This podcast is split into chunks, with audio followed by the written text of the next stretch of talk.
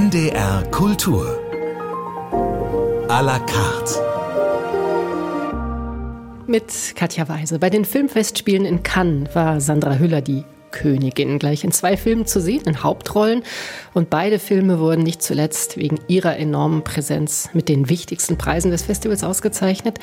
Die Goldene Palme gab es für Anatomie eines Falls. Der Film kommt jetzt bei uns ins Kino. Ein schöner Anlass für das Gespräch mit Sandra Hüller. Ich freue mich sehr. Hallo. Ich freue mich auch. Hallo. Frau Hüller, ich habe die Bilder noch im Kopf. Sie strahlend neben der gerade mit der Goldenen Palme ausgezeichneten Regisseurin Justine Trier auf der Bühne in Cannes. Wahrscheinlich bin ich nicht die Erste, die Sie das fragt, aber was war das für ein Moment?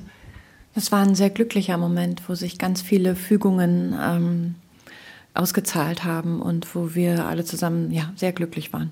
Es war ja nicht das erste Mal, dass Sie in Cannes gefeiert wurden. Großen Jubel gab es ja auch für Toni Erdmann, ein Kultfilm heute. Ich glaube, den kann fast jeder abrufen, auch bestimmte Bilder. Ist dann kann, was ja für viele so ein Traumziel ist, für Sie fast schon vertrautes Pflaster?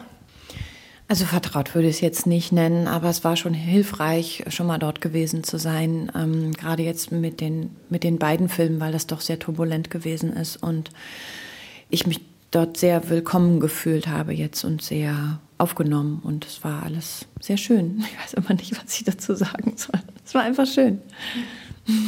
Also es klingt jetzt schon so durch, Sie fremdeln so ein bisschen mit diesem Star-Gefühl, was Ihnen so wahnsinnig viele Menschen attestieren wollen, oder? Ich, ich merke, dass es diese Zuschreibung gibt, ja, aber ich habe damit wirklich nichts zu tun. Nein, wirklich nicht. Äh, die Dinge, die stattfinden, ähm, gerade, also wenn, wenn, wenn, wenn es sozusagen kein eigenes Erleben davon gibt, gibt es ja immer eine Fantasie dazu und das schließt mich dann als Person irgendwie mit ein. Und dort zu sein, ist ja wie mit allem, ist aber ganz konkret. Passen mir die Kleider? Äh, Schaffe ich das von dem einen Interviewtermin zum nächsten und so weiter und so fort? Scheint heute die Sonne oder müssen wir einen Schirm ein? Also wissen Sie, das ist so, das ist so praktisch irgendwie. Und deswegen hat es damit gar nichts zu tun.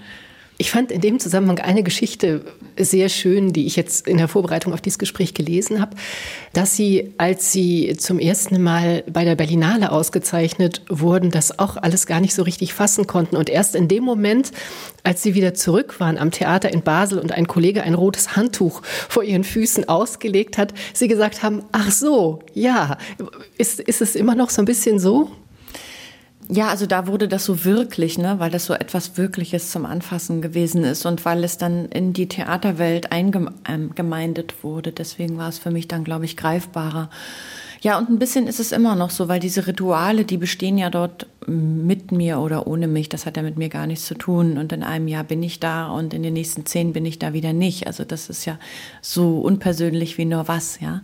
Und ähm, dass die Filme jetzt dazu beigetragen haben, dass wir diese Plattform bekommen haben und diese Auszeichnung und dass wir jetzt damit reisen dürfen, dass hoffentlich auch hier zu Hause ganz viele Leute diesen, also wir sprechen jetzt nur über einen, diesen Film sehen.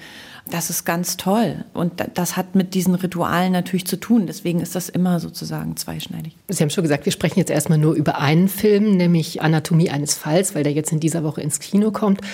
Im Laufe des Gesprächs würde ich aber auch gerne noch auf den anderen kommen, auch wenn der erst im nächsten Jahr startet. Los geht's aber jetzt, wie gesagt, mit Anatomie eines Falls, ein Film, wo man zuerst denkt, er ist angelegt wie ein Krimi, aber letztendlich steht im Zentrum eine Paarbeziehung. Wir hören jetzt Musik aus dem Film. Die Nummer 4 aus den Prélude Opus 28 von Frédéric Chopin. Es spielt Maria Joao Pires.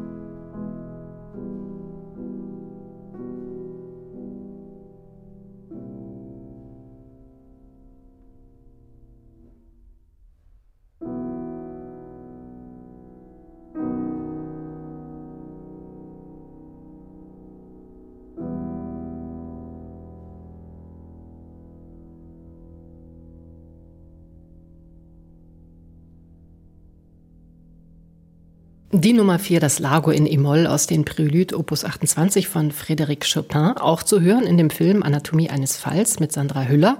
Sie ist heute mein Gast bei NDR Kultur à la carte. Spricht diese Musik auch zu Ihnen, Frau Hüller? Ja, das tut sie auf jeden Fall. Ich finde die sehr, sehr berührend. Ja. Musik spielt ja auch eine wichtige Rolle in dem Film. Ich will vielleicht ganz kurz die Geschichte umreißen. Sie spielen Sandra, wahrscheinlich ja, weiß ich auch nicht. Sie spielen Sandra, eine deutsche Schriftstellerin, die mit ihrem französischen Ehemann und ihrem elfjährigen Sohn in einem Chalet in den französischen Alpen wohnt. Der Sohn ist seit einem Unfall stark sehbehindert. Als er eines Tages nach einem Spaziergang mit seinem Hund nach Hause kommt, findet er die Leiche seines Vaters im Schnee vor der Tür. Es ist vollkommen unklar, was passiert ist, ob er oben aus dem Dachfenster gestürzt ist oder ob jemand nachgeholfen hat. Im Haus waren nur sie, also seine Frau. Es gibt keinerlei Beweise, also wird ermittelt und äh, schließlich ihnen der Prozess gemacht. Viele Szenen des Films spielen auch im Gerichtssaal. Hier wird die Beziehung des Paares regelrecht seziert.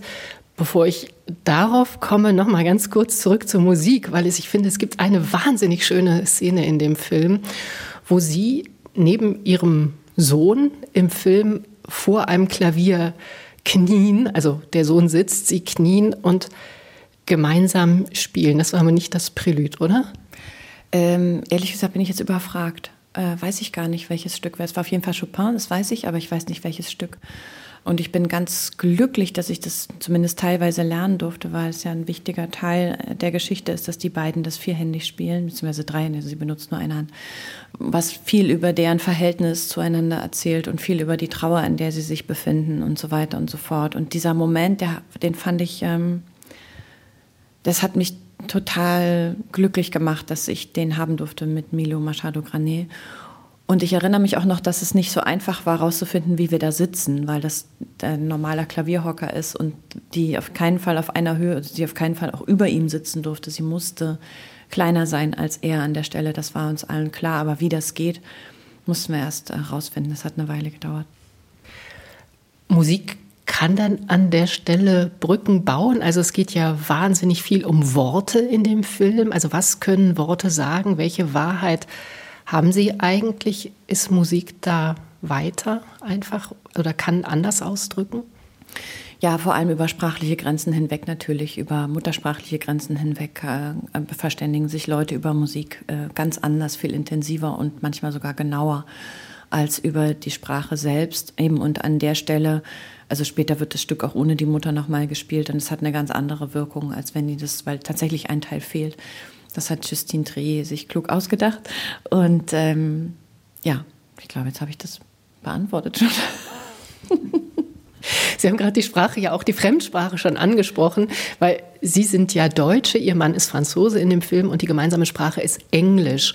Und auch die Sprache des Sohnes ist Französisch. Das heißt also, streng genommen haben Mutter und Sohn keine gemeinsame Sprache. Was macht denn sowas? Na, also theoretisch kann ich das nicht sagen. Ich, hab, ich bin angesprochen worden von einer Mutter, die das so handhabt in ihrem Haushalt. Ähm, und die sagt, diese Probleme, die das mit sich bringt, die sind real. Also damit kann sie auf jeden Fall was anfangen. Für mich im Spiel war es so, dass dadurch so eine ganz angenehme, gesunde Distanz entsteht. Also die Mutter kann sich sozusagen gar nicht über den Sohn so drüber stülpen, wie das vielleicht manchmal der Impuls wäre bei anderen Müttern oder so. Weil es eben immer diese, diesen kleinen, ja, diese, diese kleine Distanz gibt durch die Sprache. Oder sie müssen sich eben auf eine andere Art verständigen, wie eben zum Beispiel über das Klavier oder über eine andere körperliche Nähe, über Umarmungen oder so etwas. Ich bin da eben so ein bisschen gestolpert. Ich glaube, es ist kein Zufall, dass die Figur Sandra heißt oder Sandra, weil Justine Trier, die Regisseurin, sie eben wirklich für sie geschrieben hat. Hat sie auch sofort zu Ihnen gesprochen? Ich meine, die Figur jetzt? Ja, sie, ähm, also Justine hat mir jetzt neulich erst bei einem Publikumsgespräch über Bande verraten, dass sie die Figur Sandra genannt hat, weil sie dachte, dann stehen die Chancen höher, dass ich das nicht absage. Was ich hinterher ganz schön clever, aber irgendwie auch gemein fand. Aber das war nicht der Grund, warum ich das angenommen habe. Die hätte von mir aus auch Dorothee oder sonst was heißen können.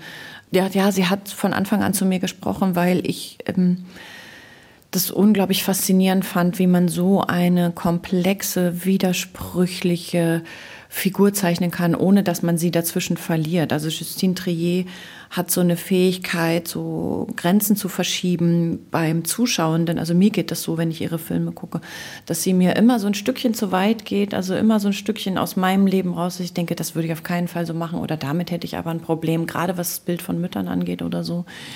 Und es geht aber nie so weit, dass es mich abstößt, sondern ich gehe immer die Bewegungen mit und merke hinterher, das war jetzt gar nicht so schlimm. Oder das mitzugehen ist befreiend oder sowas. Sie hat da so eine, weiß nicht, wie sie das macht, aber sie verschiebt sozusagen, sie macht meine Welt größer, um es jetzt mal ganz kurz zu sagen. Und ähm, das war in dem Fall auch so, dass ich gemerkt habe, ich umarme diese Figur die ganze Zeit, auch wenn ich überhaupt nichts über ihre Motive weiß, wenn sie sich mir nicht anbiedert, wenn sie es mir nicht leicht macht, wenn sie ja, eben einfach auf ihrer Wahrheit und auf ihrer Version der Geschichte besteht.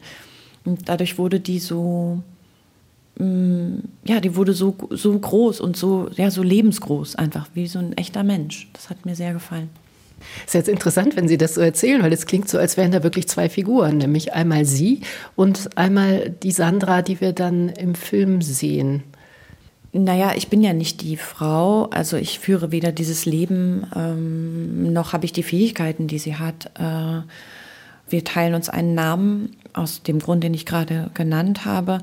Und ich blicke auf die mit großer Bewunderung eben, wie gesagt, weil ich diese Konsequenz in meinem Leben, glaube ich, nicht habe. Mehr darüber in dieser Stunde in der Kultur à la carte mit Sandra Hüller. Wir hören einen Wunsch von Ihnen. Ich bin der Welt abhanden gekommen. Warum? Ich kannte das nicht. Mir hat das ein, ein enger Freund mal geschickt, äh, weil er es an einem Stück verwendet hat.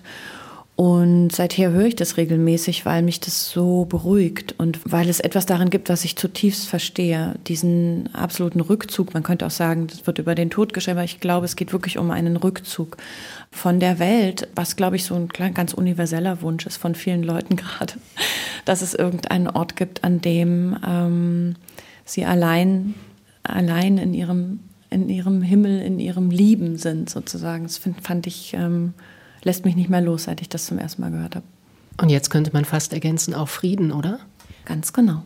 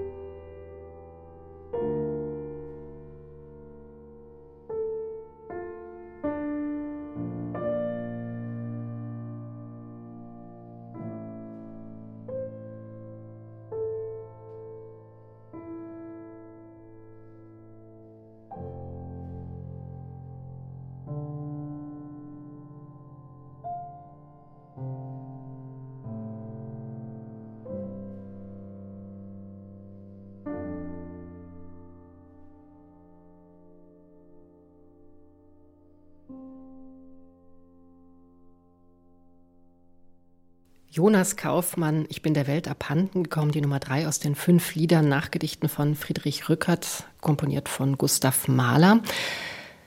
Kaufmann wurde begleitet von Helmut Deutsch. Sie haben gerade schon gesagt, Sandra Hüller, dass Sie diese Momente sehr gut kennen, wo man so ganz bei sich ist, so in einem geschlossenen Raum. Und Sie haben gerade auch schon beschrieben, was Sie an der Figur fasziniert, an der Sandra im Film Anatomie eines Falls. Das ist eine Figur, die, wie ich auch finde, unglaublich schwer zu greifen ist. Eine Schriftstellerin, die eigentlich relativ klar durchzieht, was ihr wichtig ist, während ihr Mann, ähm, insbesondere nach dem Unfall, ich hatte das ja vorhin kurz erwähnt, der Sohn war vier, als er einen schweren Unfall hatte, danach dann sehbehindert und der Vater gibt sich eben die Schuld daran, einfach nicht mehr so richtig in die Spur kommt, so könnte man es vielleicht sagen. Und sie sagt immer, ja, du hast ja alle Möglichkeiten, erwartet aber auch schon, dass er sie sich selber nimmt, eben genau das tut, was sie tut. Und es wird aber auch in den vielen äh, Szenen vor Gericht deutlich, wie schwierig auch diese Beziehung gewesen ist, wie, wie sie eben leidet auch an diesem Vorfall.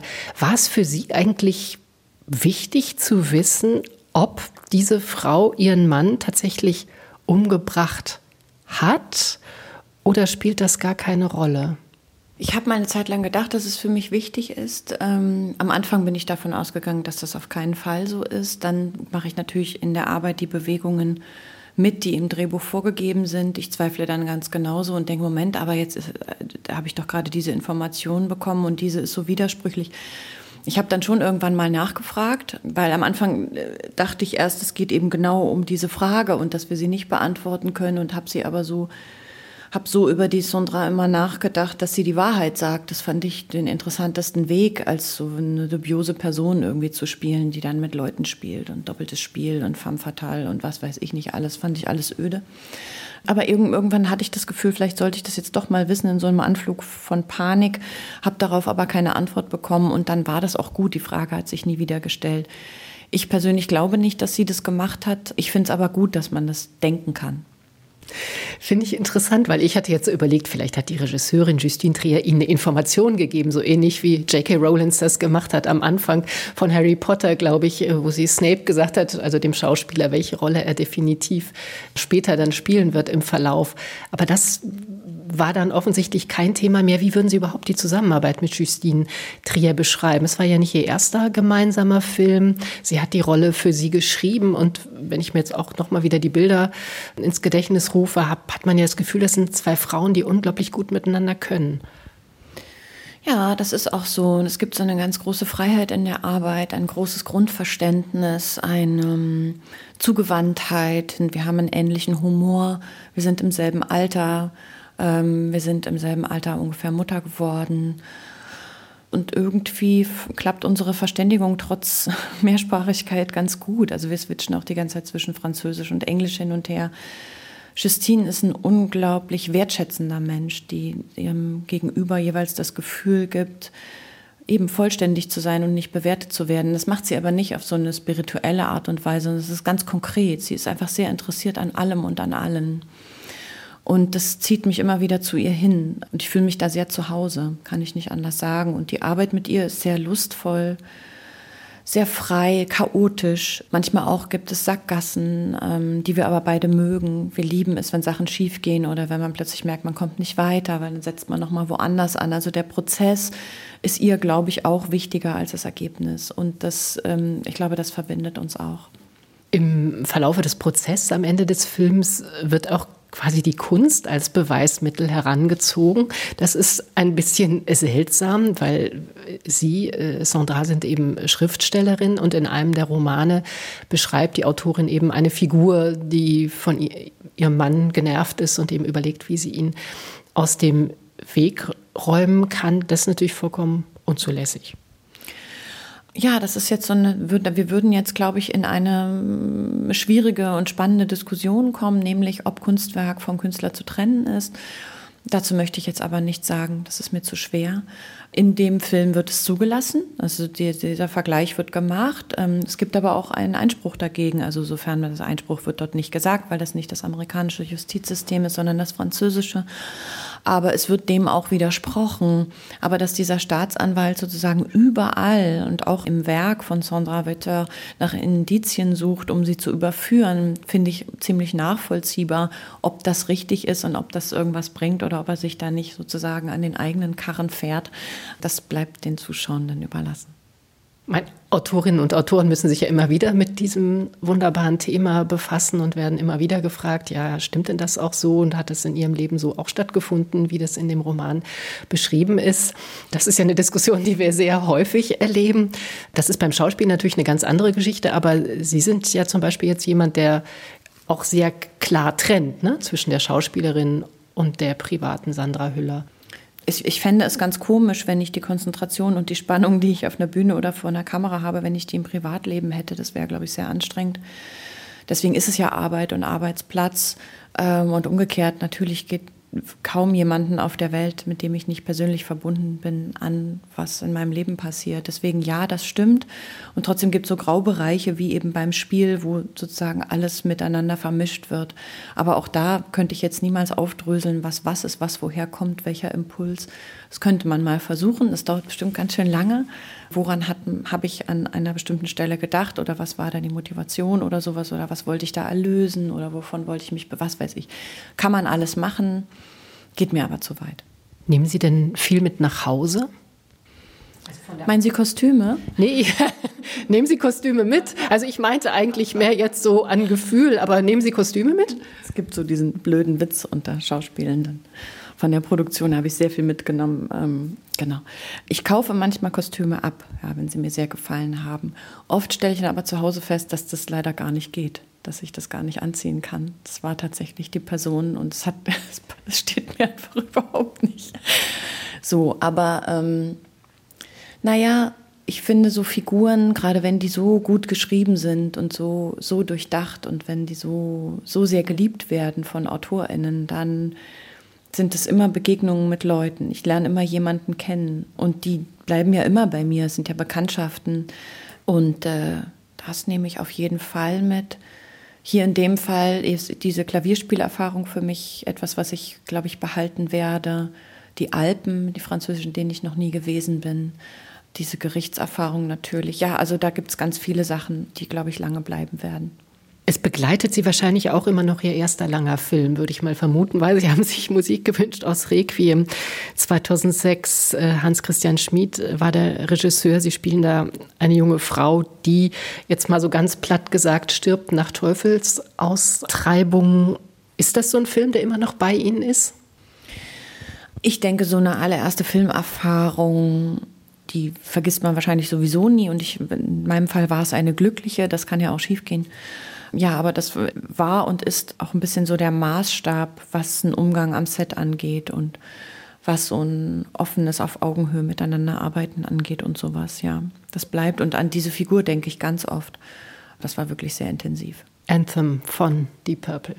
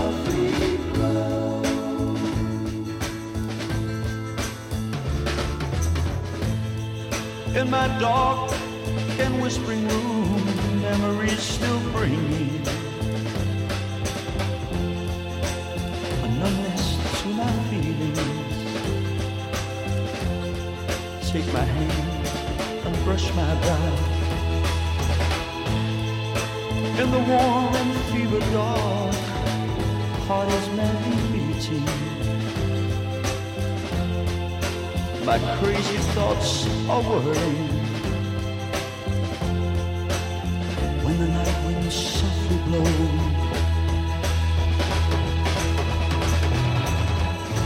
if the day would only come, then you might just appear, even though you'd soon be gone. When I reached out my hand, if I could see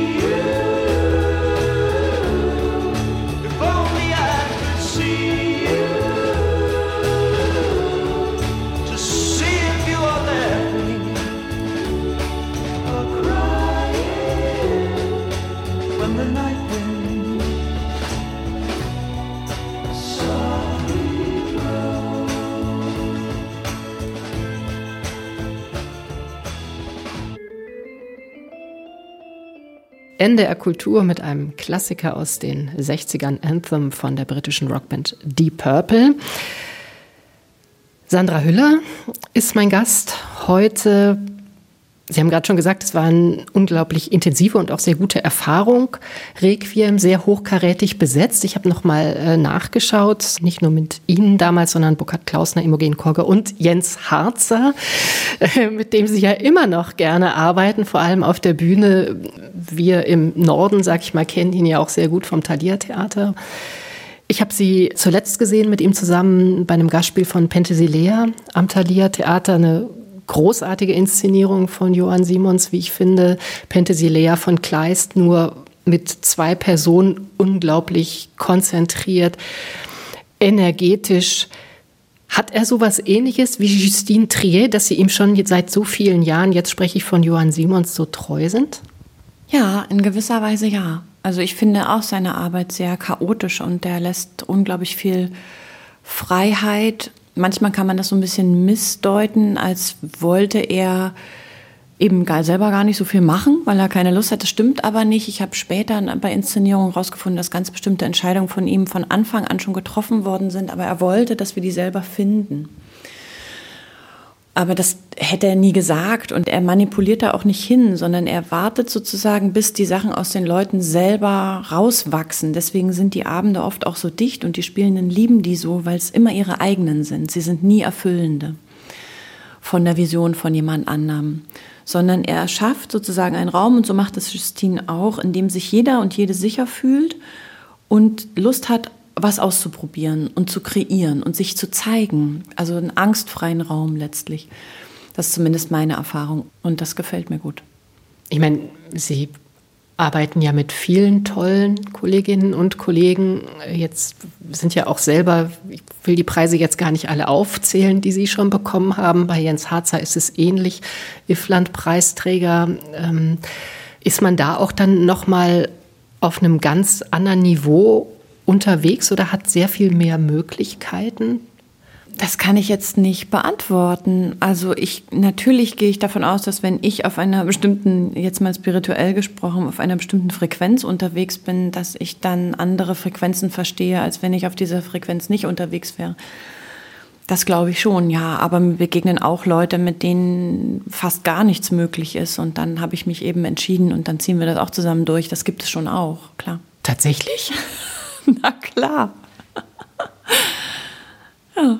Dann, dann kann man nicht mehr Nein sagen? Nein, in dem Moment, wo ich einen Vertrag unterschrieben habe und dann merke in den ersten zwei Tagen, ich habe mich getäuscht, dann ist das so und dann müssen wir alle damit umgehen. Das ist aber nicht schlimm, ist halt manchmal so. Sie sind ja unglaublich viel präsent gewesen jetzt im Film, haben aber ich weiß nicht, wie viele Jahre das jetzt schon her ist, mal gesagt, der Film ist Flirt, äh, meine Liebe gilt dem Theater. Hat sich das verschoben? Ich weiß nicht, wie oft Sie mit dem Zitat schon konfrontiert worden sind. Sie lachen. Ich glaube, ich muss mir das jetzt mal tätowieren als nächstes, damit das ganz klar ist. Also es bleibt schon immer so. Ich habe eine Theaterausbildung also ich weiß, glaube ich, eher, wie das funktioniert, obwohl das auch schiefgehen kann. Das ist ja immer sozusagen in diesem Versuch mit drin, dass das vielleicht auch nicht. Ich fände es auch schlimm, wenn wir auf ein Ergebnis immer hinarbeiten würden, das dann perfekt ist oder so oder funktionieren muss. Weil dann sind ganz viele Dinge auf dem Weg nicht möglich. So, und der Film ist tatsächlich etwas auch immer noch, wo ich die Regeln nicht verstehe. Ich verstehe immer noch nichts über äh, Großaufnahmen und weitere Aufnahmen und wie das Licht fällt und wie man das Gesicht dreht am besten. Oder ich kann zum Beispiel, ich gucke mir, kann man die Monitore nicht angucken. Ich weiß von vielen KollegInnen, dass die kontrollieren, wie das jetzt wirkt oder sowas. Das kann ich alles nicht. Also ich habe keinerlei Kontrolle darüber, was mit dem gemacht wird, was ich anbiete. Und das ist am Theater anders, weil da kontrolliere ich das alles. Es ist ja mein Raum. Es kann kein Filter, keine Beleuchtung, kein gar nichts darüber entscheiden, was da. Na klar, wenn es Licht aus ist, okay. Da sind wir uns wahrscheinlich einig. Aber es kann niemand das ändern, außer ich selbst. Und im Film gibt es so viele andere Abhängigkeiten. Das Vertrauen muss so viel größer sein in die Personen, die das am Ende bearbeiten. Wir haben ja schon gesagt, manchmal klappt's und ja, manchmal eben auch nicht. Aber ich glaube, in den meisten Fällen haben Sie wahrscheinlich schon das große Glück, dass es klappt, äh, weil es ja auch doch einige Menschen gibt, mit denen Sie immer wieder arbeiten. Also Justine Trier haben wir schon gehört, Johann Simons und Frauke Finsterwalder ist ja auch eine Regisseurin, die Sie gut kennen vermute ich jetzt mal. Zumindest haben Sie bei Sissi und ich nicht zum ersten Mal mit ihr gearbeitet. Wir hören gleich auch eine Musik aus dem Soundtrack zu dem Film. Sie hat auch gesagt, sie hat die Figur für Sie geschrieben. Das ist schon ziemlich irre, oder? Ja, die Frequenz, also äh, oder die, die Häufigkeit, das, ja, das ist jetzt schon ganz schön heftig, das stimmt. Und auch lustig, ne, weil man natürlich merkt, da gibt es so unterschied total unterschiedliche Bilder. Also so was sozusagen meine Fähigkeit als Schauspielerin angeht. Frauke hat dort was ganz anderes gesehen als Justine. Und das alles existiert gleichzeitig. Ich finde es ziemlich beglückend, dass das so ist. Mochten Sie Sissi und ich? Also Sissi gespielt von Susanne Wolf. Sie sind die Hofdame Irma und es wird ja ein sehr enges Verhältnis zwischen den beiden Frauen. Den Film, ob ich den als, als Zuschauerin mochte? Ja, doch, kann ich sagen. This Time Next Year aus dem Soundtrack.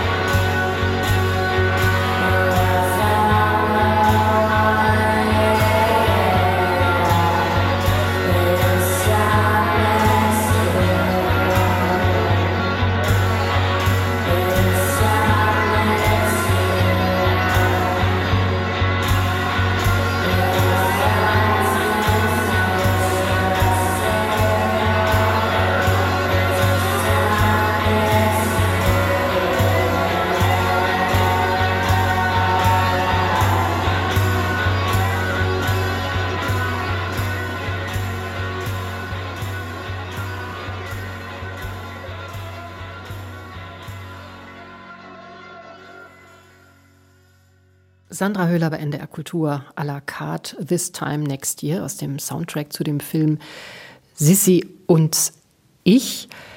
Auch auf die Gefahr hin, dass Sie jetzt vielleicht wieder lachen.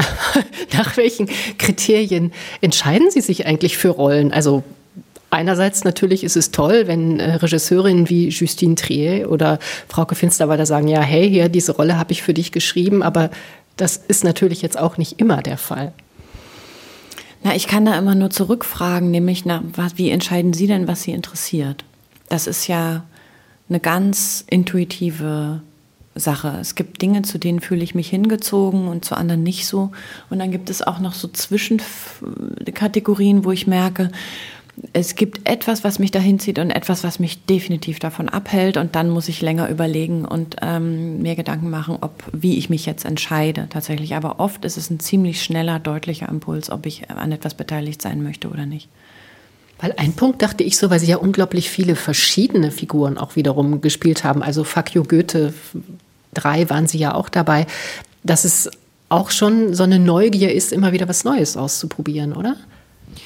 Wenn ich das so betrachte, dann ist das so. Dann möchte ich natürlich gerne, und das ist Wunschdenken, das klappt nicht immer, weil es ja auch ein Beruf ist, mit dem ich meine Miete verdiene. Also ich muss den manchmal auch erstmal ausüben, bis ich mir vielleicht was anderes suche, womit ich auch meine Miete verdiene. Aber jedenfalls, dann muss es natürlich immer was Neues sein. Also muss etwas sein, was ich noch nicht gedacht habe oder was ich noch nicht gemacht habe oder das Klavierstück, das ich noch nicht gespielt habe, das Pferd, auf dem ich noch nicht gesessen habe, die Sprache, die ich noch nicht gesprochen habe und so weiter und so fort.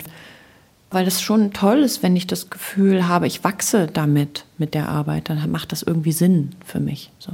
Ist, wahrscheinlich ist das eine rhetorische Frage, so wie Sie am Anfang der Sendung gelacht haben, aber die internationale Bühne für Sie äh, dabei auch ein wichtiges Ziel?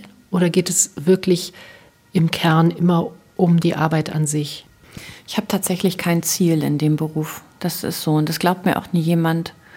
Das ist aber so. Ich habe da kein, ich, ich kann das, glaube ich, wirklich sagen, ich habe da kein Ziel.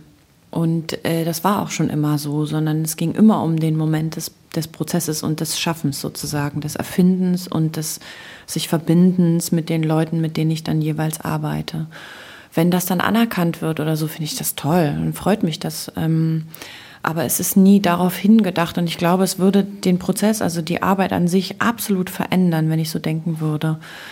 Ich mag das einfach gerne tun. So, und in welcher Form oder so, das, also ich weiß jetzt sozusagen gar nichts über die Fantasie der Leute. Ich weiß gar nicht, was ein schreibender Mensch sich so alles vorstellt, wozu jetzt zum Beispiel diese beiden Filme, die jetzt rauskommen, andere Leute wieder inspirieren oder was die dann eben für eine Idee haben, die sie vorher noch nicht hatten, die mir eine Idee gibt, die ich vorher noch nicht hatte. Wenn ich jetzt sagen würde, ich mag nur das oder ich mag nur das oder ich möchte gerne das und das unbedingt machen, das ist mein Ziel. Erstens mal, was kommt denn dann danach? Zweitens mal, finde ich das nicht total limitierend. Ich weiß das eigentlich immer erst in dem Moment, wo ich das direkt in den Händen halte. Der zweite Film, den Sie jetzt ähm, eben angesprochen haben, ist The Zone of Interest von Jonathan Glazer. Das ist, glaube ich, tatsächlich eine der Figuren, wo Sie länger überlegt haben, ob Sie es machen sollen. Sie spielen Hedwig Höss, die Frau des Lagerkommandanten von Auschwitz, Rudolf Höss, ähm, die zusammen mit ihrem Mann direkt neben dem Vernichtungslager wohnt. Also die, die Mauer ihres Gartens ist quasi auch äh, die Mauer von Auschwitz und sie richtet sich da ihren Paradiesgarten ein mit äh, Spielgelegenheiten für die fünf Kinder. Was sagen Sie jetzt? War es gut, dass Sie sich dafür entschieden haben? Ja, ich stehe absolut hinter dieser Entscheidung und auch absolut hinter diesem Film. Trotzdem glaube ich, dass es richtig war, sich damit schwer zu machen. Ähm, also so auch das gehört schon zur Arbeit dazu. Die Überlegung, wie geht denn das überhaupt? Was braucht es dafür? Äh, welche Teile von mir muss ich denn da wirklich involvieren? Oder geht es auch komplett ohne? Kann man sowas technisch lösen? Geht es eine Figur absolut leer zu lassen, wenn man ihr nichts geben will und so weiter. Das waren ja alles Überlegungen, bevor ich zugesagt habe. All das war schon Teil des Prozesses und ich bin sehr dankbar dafür. Wie ist es Ihnen denn jetzt mit dieser Hedwig Höss gegangen? Also Sie haben sie ja vermutlich nicht leer gelassen. Ich habe den Film noch nicht sehen können. Ja, doch, das ist mir gelungen. Also für mich ist das eine ganz, ganz leere Figur. Das ist eine rein körperliche Angelegenheit gewesen für mich.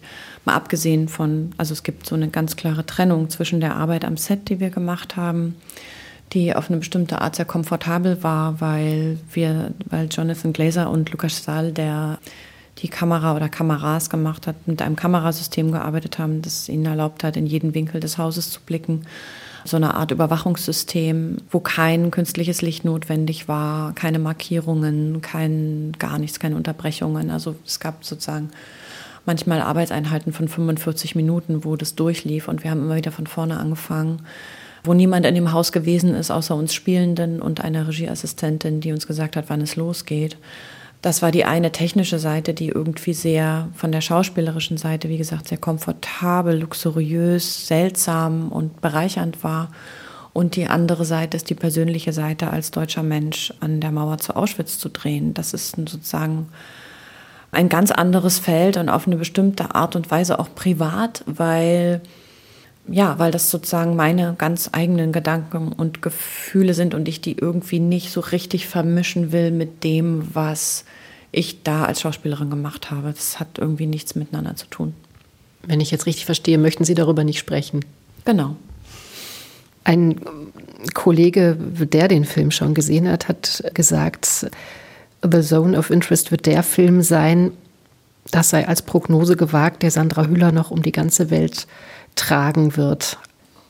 Ich wünsche mir für den Film, dass möglichst viele Menschen den sehen, weil er etwas spürbar macht auf einer Ebene, die auch wiederum ohne Worte funktioniert, die ganz viel mit der Soundebene und mit der Musikebene zu tun hat und mit der Auslassung, äh, mit der äh, Jonathan Glazer sich da beschäftigt hat, weil er wirklich nur auf der Täterseite spielt. Und den Holocaust im Körper sozusagen spürbar macht, ähm, auf eine Art und Weise, die ich auch selbst nicht beschreiben kann. Und ich glaube, das ist etwas ganz Universelles, was auch eben über Landesgrenzen hinaus, über Sprachgrenzen hinaus und so weiter funktioniert. So ist der Film angelegt. Er ist für jeden Menschen gedacht. Wir hören noch eine letzte Musik und zwar Sie.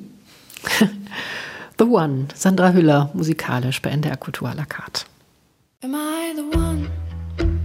You had to betray? Did you have to choose me to show me your way of thinking love as a fortress that you only can get out when you fuck around?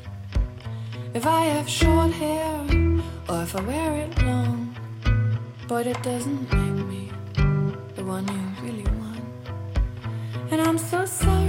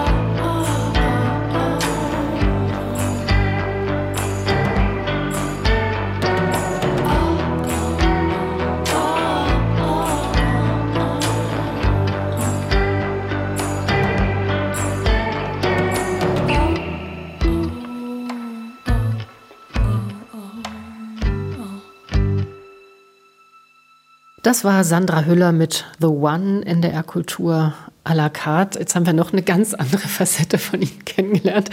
Frau Hüller, das ist, glaube ich, in gewisser Weise ein Pandemieprojekt gewesen, oder? Zumindest in der Zeit haben Sie auch eine eigene CD rausgebracht. Also diese Lieder gab es schon ganz lange. Ich habe, glaube ich, vor 10, 12 Jahren mal ein bisschen was geschrieben aber eben auf Instrumenten selbst und selbst aufgenommen auf dem Computer und so weiter. Daraus wäre jetzt nicht wirklich eine Platte geworden. Und mein Kollege und Freund Daniel Freitag, wir wollten schon lange mal zusammen musizieren, auch in anderen Zusammenhängen, haben auch Theatermusik zusammen gemacht und so. der hat dann gesagt, du, wenn du möchtest, dann produziere ich dir das. Und dann haben wir gesagt, okay, dann habe ich ihm dieses ganze Material, was ich hatte, gegeben und er hat daraus diese Platte gemacht. War das dann auch noch mal so eine ganz andere Erfahrung? Wir haben ja vorhin schon über Musik gesprochen, die eben andere Dinge auch ausdrücken kann. Ja, obwohl ich in dem Fall ja gar nichts mehr damit zu tun hatte, denn ich hatte sie schon längst aufgenommen und die Erfahrung lag dann eher bei Daniel Freitag, das äh, zu bearbeiten. Aber natürlich ist das Musizieren etwas total anderes, was noch weniger im Kopf stattfindet, sondern noch mehr den Körper und einfach die Seele sozusagen betrifft. Deswegen ist es noch intuitiver als das Spiel, finde ich, als, es, als das Schauspiel. Ja, und das macht mir großen Spaß. Irgendwann haben Sie, glaube ich, mal gesagt, Sie wollten ein bisschen weniger arbeiten. Den Eindruck habe ich jetzt im Moment nicht. Oder ist das jetzt tatsächlich pandemiebedingt, äh, dass jetzt so viele Projekte auf einmal eigentlich rauskommen? Genau, das ist pandemiebedingt, weil sich alles zusammengeschoben hat. Es waren drei Filme, wurden nacheinander gedreht und drei Filme kamen auch nacheinander raus. Einen konnten wir in diesem Jahr schon im Kino sehen, Sissy und ich. Der nächste Anatomie eines Falls kommt in dieser Woche ins Kino und ähm, The Zone of Interest dann im Februar nächsten Jahres. Worauf freuen Sie sich jetzt? Also auf welches Projekt? Also Sie sind ja gedanklich und wahrscheinlich auch sogar mit der Arbeit schon eine ganze Ecke weiter wieder. Jetzt aktuell sind alle Beteiligten an den Filmen, kann wieder nur für beide sprechen, damit beschäftigt, die Filme sozusagen schon um die Welt zu tragen. Das ist eigentlich jetzt gerade meine Hauptangelegenheit, neben meiner Familie natürlich. Und dann bin ich gerade schon dabei, mit Markus Schleinzer einen Film vorzubereiten, der heißt Rose, den drehen wir nächstes Jahr. Ja, und darauf freue ich mich auch schon. Sandra Hüller, ganz herzlichen Dank. Die Hinweise auf die Kinofilme habe ich schon gegeben. Alles, alles Gute und ich bin gespannt, wie es weitergeht. Ich bedanke mich bei Ihnen. Danke für Ihre Zeit. Danke für Ihre Zeit. Mein Name ist Katja Weise. Das war NDR Kultur à la carte und Sie können das Gespräch natürlich wie immer auch hören unter ndr.de-kultur oder in der ARD Audiothek.